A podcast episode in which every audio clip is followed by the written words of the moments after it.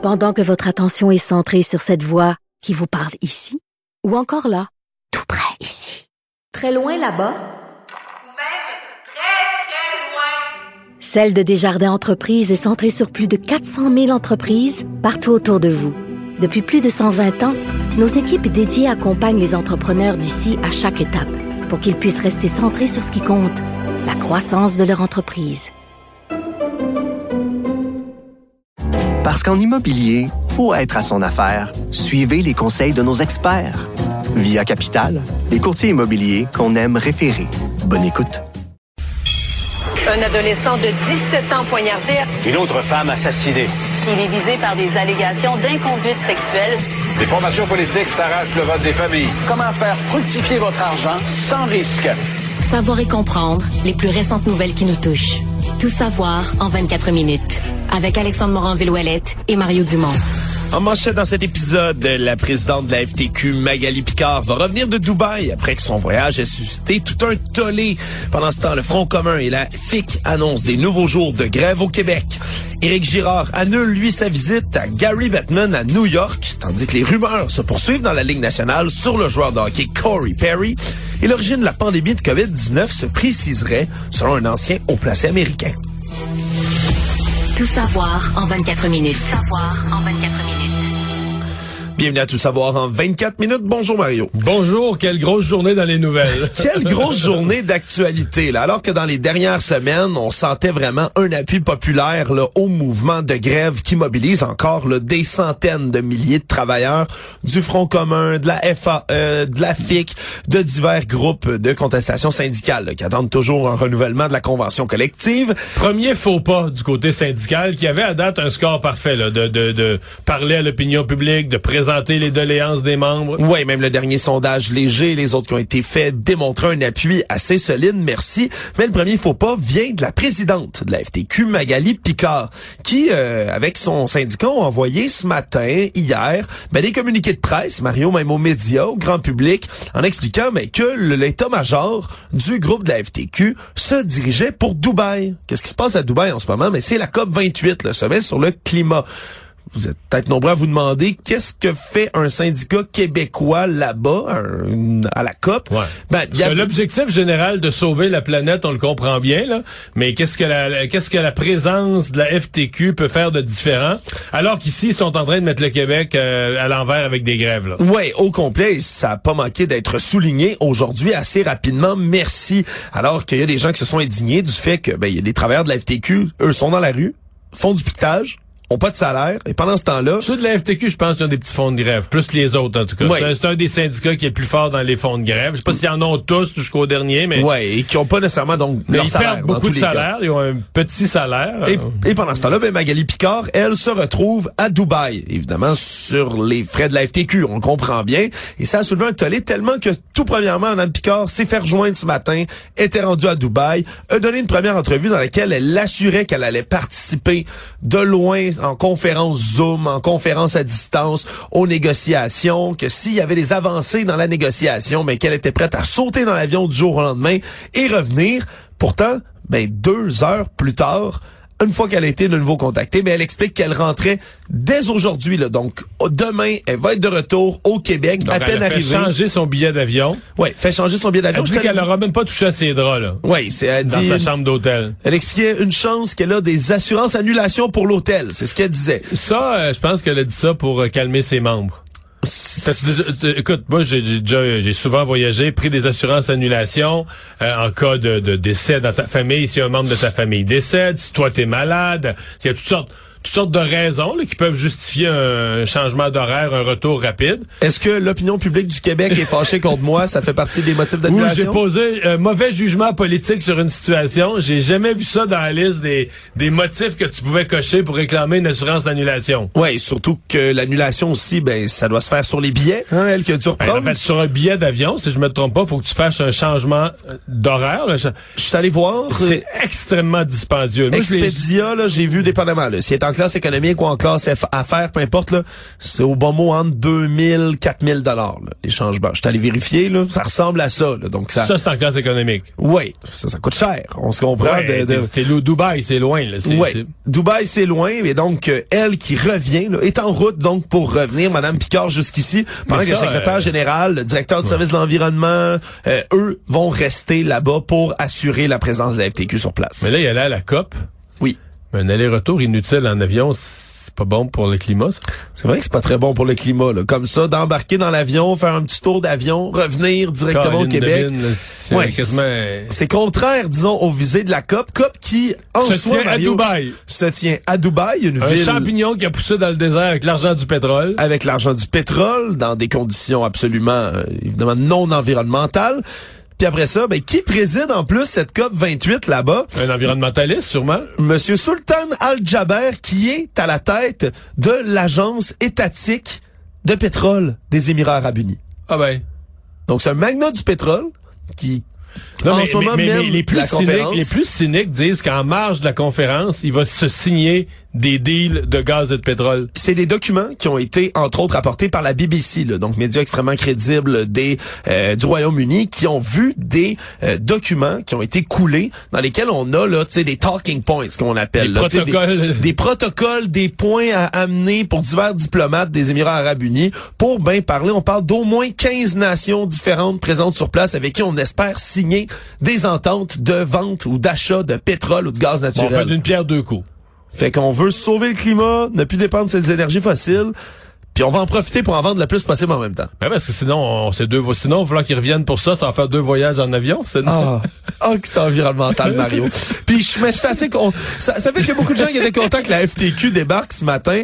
C'est vraiment le premier faux pas. Est-ce que ça pourrait impacter là plus concrètement, Ben, Mario? On va le voir, mais on va le voir. D'abord, je pense que le fait qu'elle revienne, je pense que son voyage aurait été infernal. Là. Ça aurait chialé ici tout le temps. Deuxièmement, ça aurait donné des armes au gouvernement pour dire, ouais, mais là, vous dites négocier, négocier. Les chefs syndicaux sont même pas au pays. Mais quand même, je veux dire, ça reste que ça, ça a marqué, euh, ça a marqué l'imaginaire, c'est sûr. Bon, ceci dit, euh, bon, on est, euh,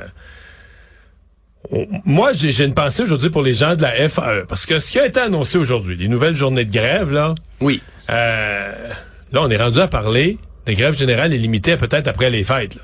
Oui, c'est ça veut pas dire c'est ça va pas dans le sens des négociations qui avancent Non, Mario. euh, Puis on, on le rappelle en ce moment pour le Front commun aujourd'hui, on a annoncé des nouvelles dates de grève du 8 au 14 décembre. On n'est pas encore pour sur tout la le Front grève. commun. Voilà, on n'est pas encore là, rendu à la grève générale illimitée, c'est un peu une des étapes avant là. On annonce C'est- des nouvelles journées de grève comme ça. C'est la dernière étape avant. C'est une journée, au début novembre, une journée. Fin novembre, trois journées. Mois de décembre, sept journées.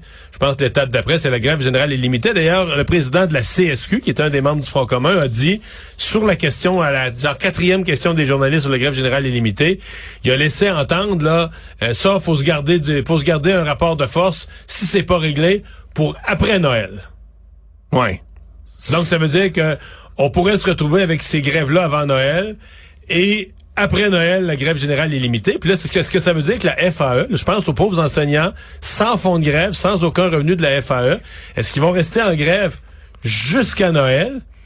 Et ressortir après Noël. Si les autres syndicats font une grève générale illimitée en janvier, ils vont con et eux, ils vont être rendus à deux mois de grève. C'est un sixième de l'année, pas de revenus. Si les enfants pas à l'école, ça n'a pas de bon sens. Oui, puis ça va avoir des impacts qu'on commence à observer d'ailleurs mais chez les jeunes et un, les moins jeunes, entre autres dans les cégeps, Mario. Dans les on cégeps, parle- on commence à parler concrètement de, de changement d'horaire grave. Ouais, de repousser la fin de session dans les cégeps, là, littéralement, la repousser ou l'annuler. Du côté du président de la Fédération des cégeps, le Bernard Tremblay, on dit on va tout faire pour minimiser l'impact sur les étudiants, mais il y aura pas de réponse sans inconvénient à ce point-ci, parce que la nouvelle période de grève du 8 au 14 décembre, ben, c'est la période des examens de fin de session dans les cégeps. Entre autres, le 13 décembre, dans ces journées-là, ben, c'est l'épreuve uniforme de français sais, qui est obligatoire pour avoir son diplôme d'études collégiales. Vous êtes obligé de passer cette épreuve-là de français.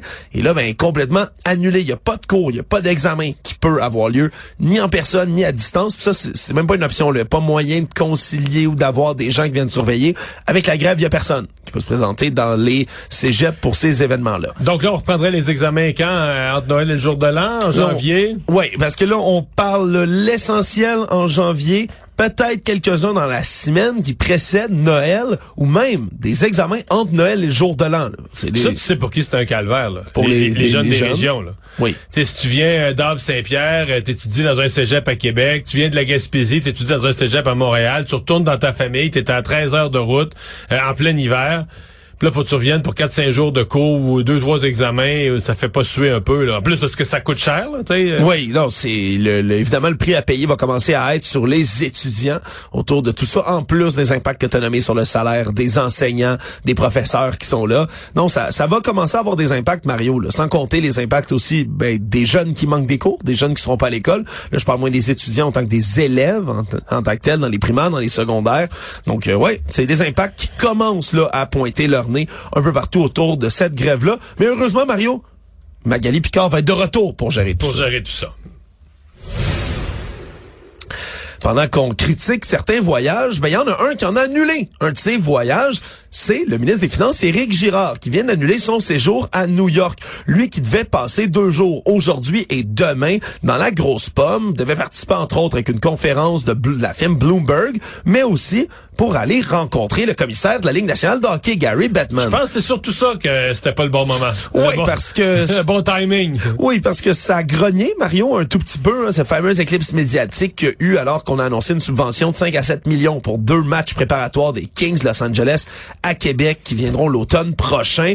Ça a fait tout un tollé. Le ministre Girard a été critiqué en masse. Il y a même des députés de la CAQ eux-mêmes qui ont décidé ben, de lever leur voix publiquement contre cette mesure-là. Alors là, Finalement, il y a Luc Robitaille, là, le directeur gérant des, euh, des Kings, qui est le, le président de l'équipe Oui. des Kings, qui est venu un peu à la rescousse du gouvernement en disant, Hey, là, calmez-vous un peu, ça coûtera probablement même pas ça, on est content de venir, on va arranger ça. Qui a Ouais. comme euh, tempéré une... Un peu tard, par exemple, le dommage était fait pour le gouvernement. Ouais, mais- un peu tard, puis ça s'est peu entendu quand même, le Mario. C'est un message qui, qui a été un peu moins relayé quand même que le tollé, puis toutes les affiches, puis les chandails qu'on fait faire, entre autres, ben les gens du Front commun pour rire de cette mesure-là également. Et là, pour expliquer l'annulation du voyage à New York du ministre Girard, Mario, ben on dit qu'il veut se concentrer sur le cadre financier du gouvernement dans le contexte des négociations. Tu vois? Donc, on, on va pas, c'est pas aussi loin que Dubaï, mais New York, c'est trop loin en ce moment, semble-t-il, pour le ministre Girard. Et je m'en voudrais, Mario, de parler de la Ligue nationale de hockey sans parler quand même ben, du sujet de l'heure dans la Ligue nationale, Mais un ancien du. Canadien. Ça a commencé, écoute, les premiers articles que j'ai lus sur le sujet, c'était un joueur disparu. Tu voyons, un joueur de hockey disparu. Là, il est pas vraiment disparu, mais il est dans le mystère. C'est Corey Perry, hein, un joueur qui a joué avec le Canadien de Montréal, guerrier acharné, vétéran aussi, qui s'est trimballé d'une équipe à une autre. Et qui était sur le premier trio cette année avec la jeune merveille Connor Bedard, et ça allait très bien. là. Ça allait très bien avec les Blackhawks de Chicago. Et là, le problème, lui avait signé un contrat d'un an pour 4 millions.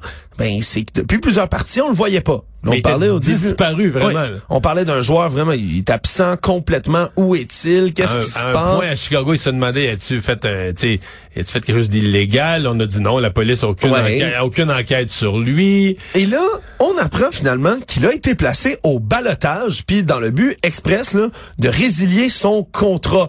Et je vais citer ce que les Blackhawks disent et qui ont été, pour leur part, là, absolument opaques depuis le début de cette affaire-là. Ils ne disent rien, ils confient rien, les joueurs parlent pas, le coach parle pas. Tout ce qu'on a dit, c'est, après une enquête interne, on a déterminé que Corey Perry a une conduite inacceptable qui viole les standards de son contrat de joueur, ainsi que les politiques internes des Blackhawks pour promouvoir un environnement de travail sécuritaire et professionnel. Il est donc placé au balotage. S'il n'est pas réclamé, nous avons l'intention de résilier son contrat immédiatement. Donc si à partir de demain, 14h, mercredi, s'il n'y a aucune équipe qui l'a réclamé, mais on coupe son contrat, puis c'est bye-bye mon cowboy pour Corey Perry. Mais qu'est-ce qu'il peut bien avoir fait? Les machines à rumeurs s'emballent dans ce temps-là, ouais, Mario. mais, ouais, ouais. Et là, il y a une rumeur prédominante sur Internet qui a été... Parce que toi, tu t'intéresses aux théories du complot. mais est-ce que c'est une théorie du complot? Est-ce que des gens de l'information? Mais il y en a une là, qui circule à plein. Moi, je l'ai vu à 10 places. là. Oui, et je, encore une fois, je réaffirme, c'est une rumeur sur le web. Ne Prenez pas ça pour du cash, mais c'est que ça ressemble en tout point à une histoire de couchette, Mario. Moi, je pense ça. comme ça. Moi, je trouve que ça sent ça à plein nez. Mais moi, au départ, je pensais, je me disais, est-ce qu'il y a couché, comme on a déjà vu avec genre la conjointe du coach ou d'un des coachs adjoints ou d'un membre de la direction. Oui, mais Mais là, là, la rumeur va un petit peu ailleurs. Oui, en disant que ce serait peut-être la maman de Connor Bedard, son compagnon de trio, jeune compagnon de 18 ans, sa mère. Ben, elle a presque l'âge de Corey Perry, ou à peu près le même âge, lui qui est un vétéran de 38 ans.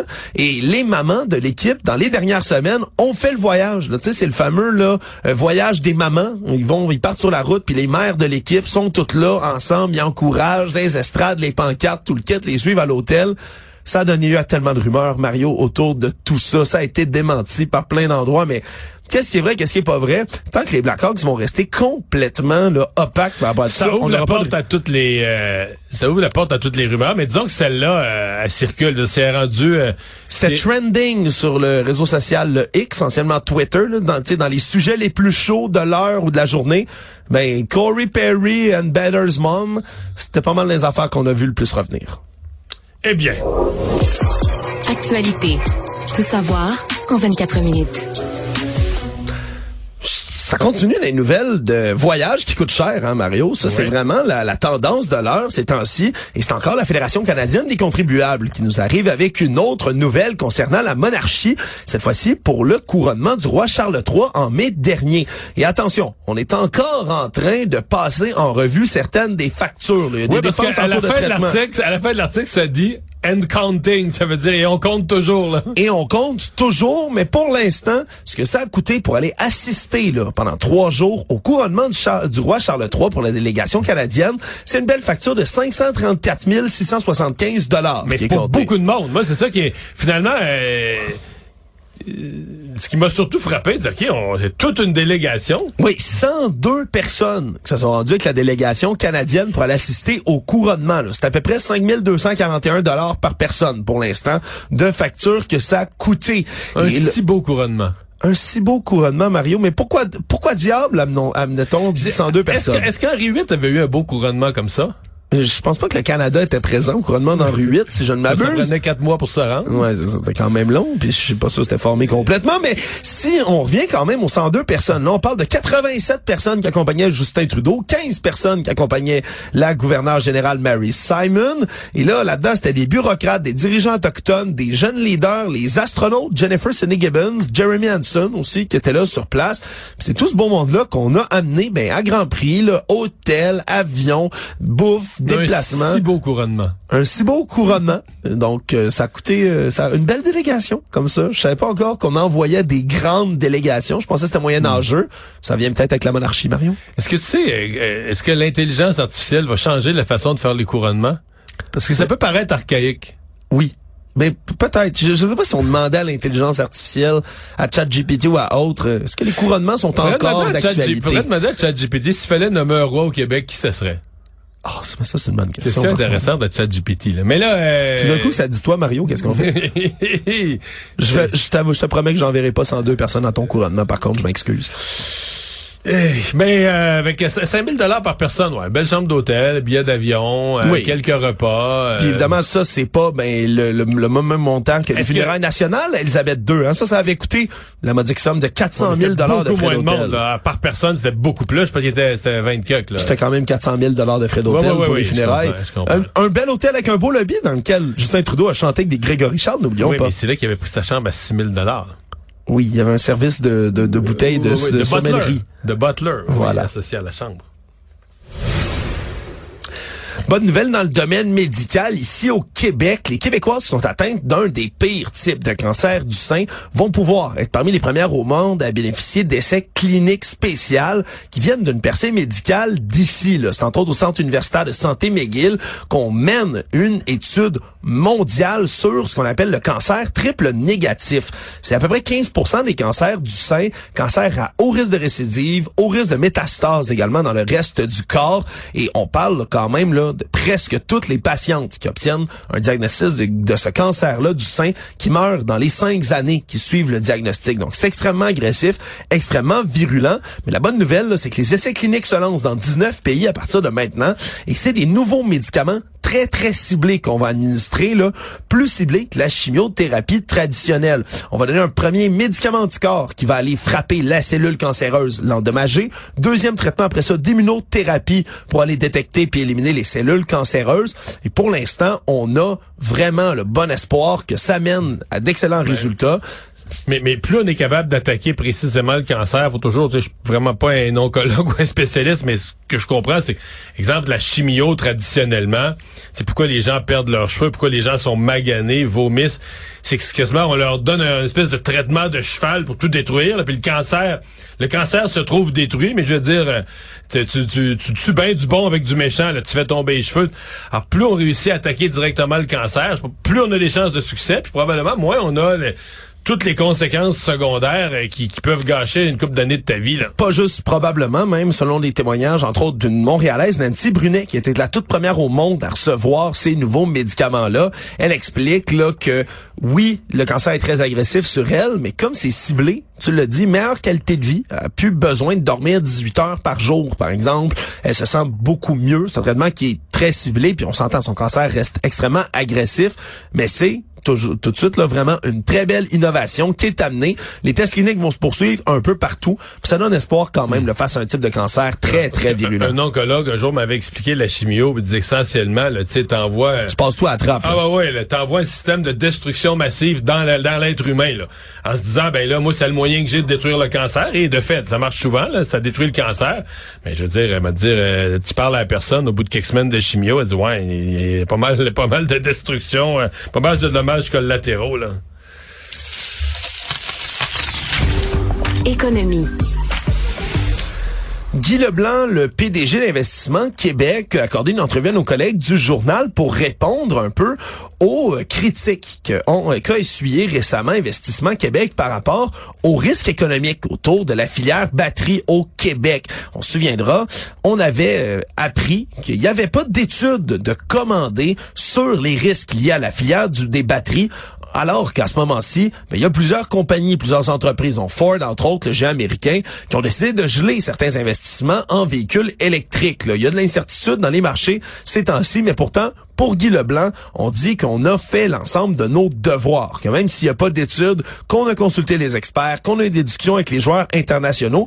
D'ailleurs, lui tenait à amener un nouveau message, celui d'être, euh, de plus parler de subventions. Lui est tanné de dire c'est les subventions qu'on donne. Il dit c'est à peu près 5% du 15 milliards qui est considéré comme une vraie forme de subvention. Pour lui, le reste, ce sont des investissements, puis il est encore extrêmement confiant que ça va même devenir la filière batterie, selon lui, comme une espèce de deuxième Hydro-Québec une mise à jour qui est importante quand même là, de Guy Leblanc. Oui, euh, en fait, euh, je vais être sévère. Euh, quand les gens parlent de ça, je suis découragé. D'abord, les gens comprennent rien. Tu sais, tellement de grande partie de la population. Les gens mettent ça, mettons, en parallèle avec, je sais pas, l'argent qu'il faudrait payer les employés du secteur public. Parce que l'argent qu'on met dans Nordvolt, vous avez le droit de penser qu'il y en a trop.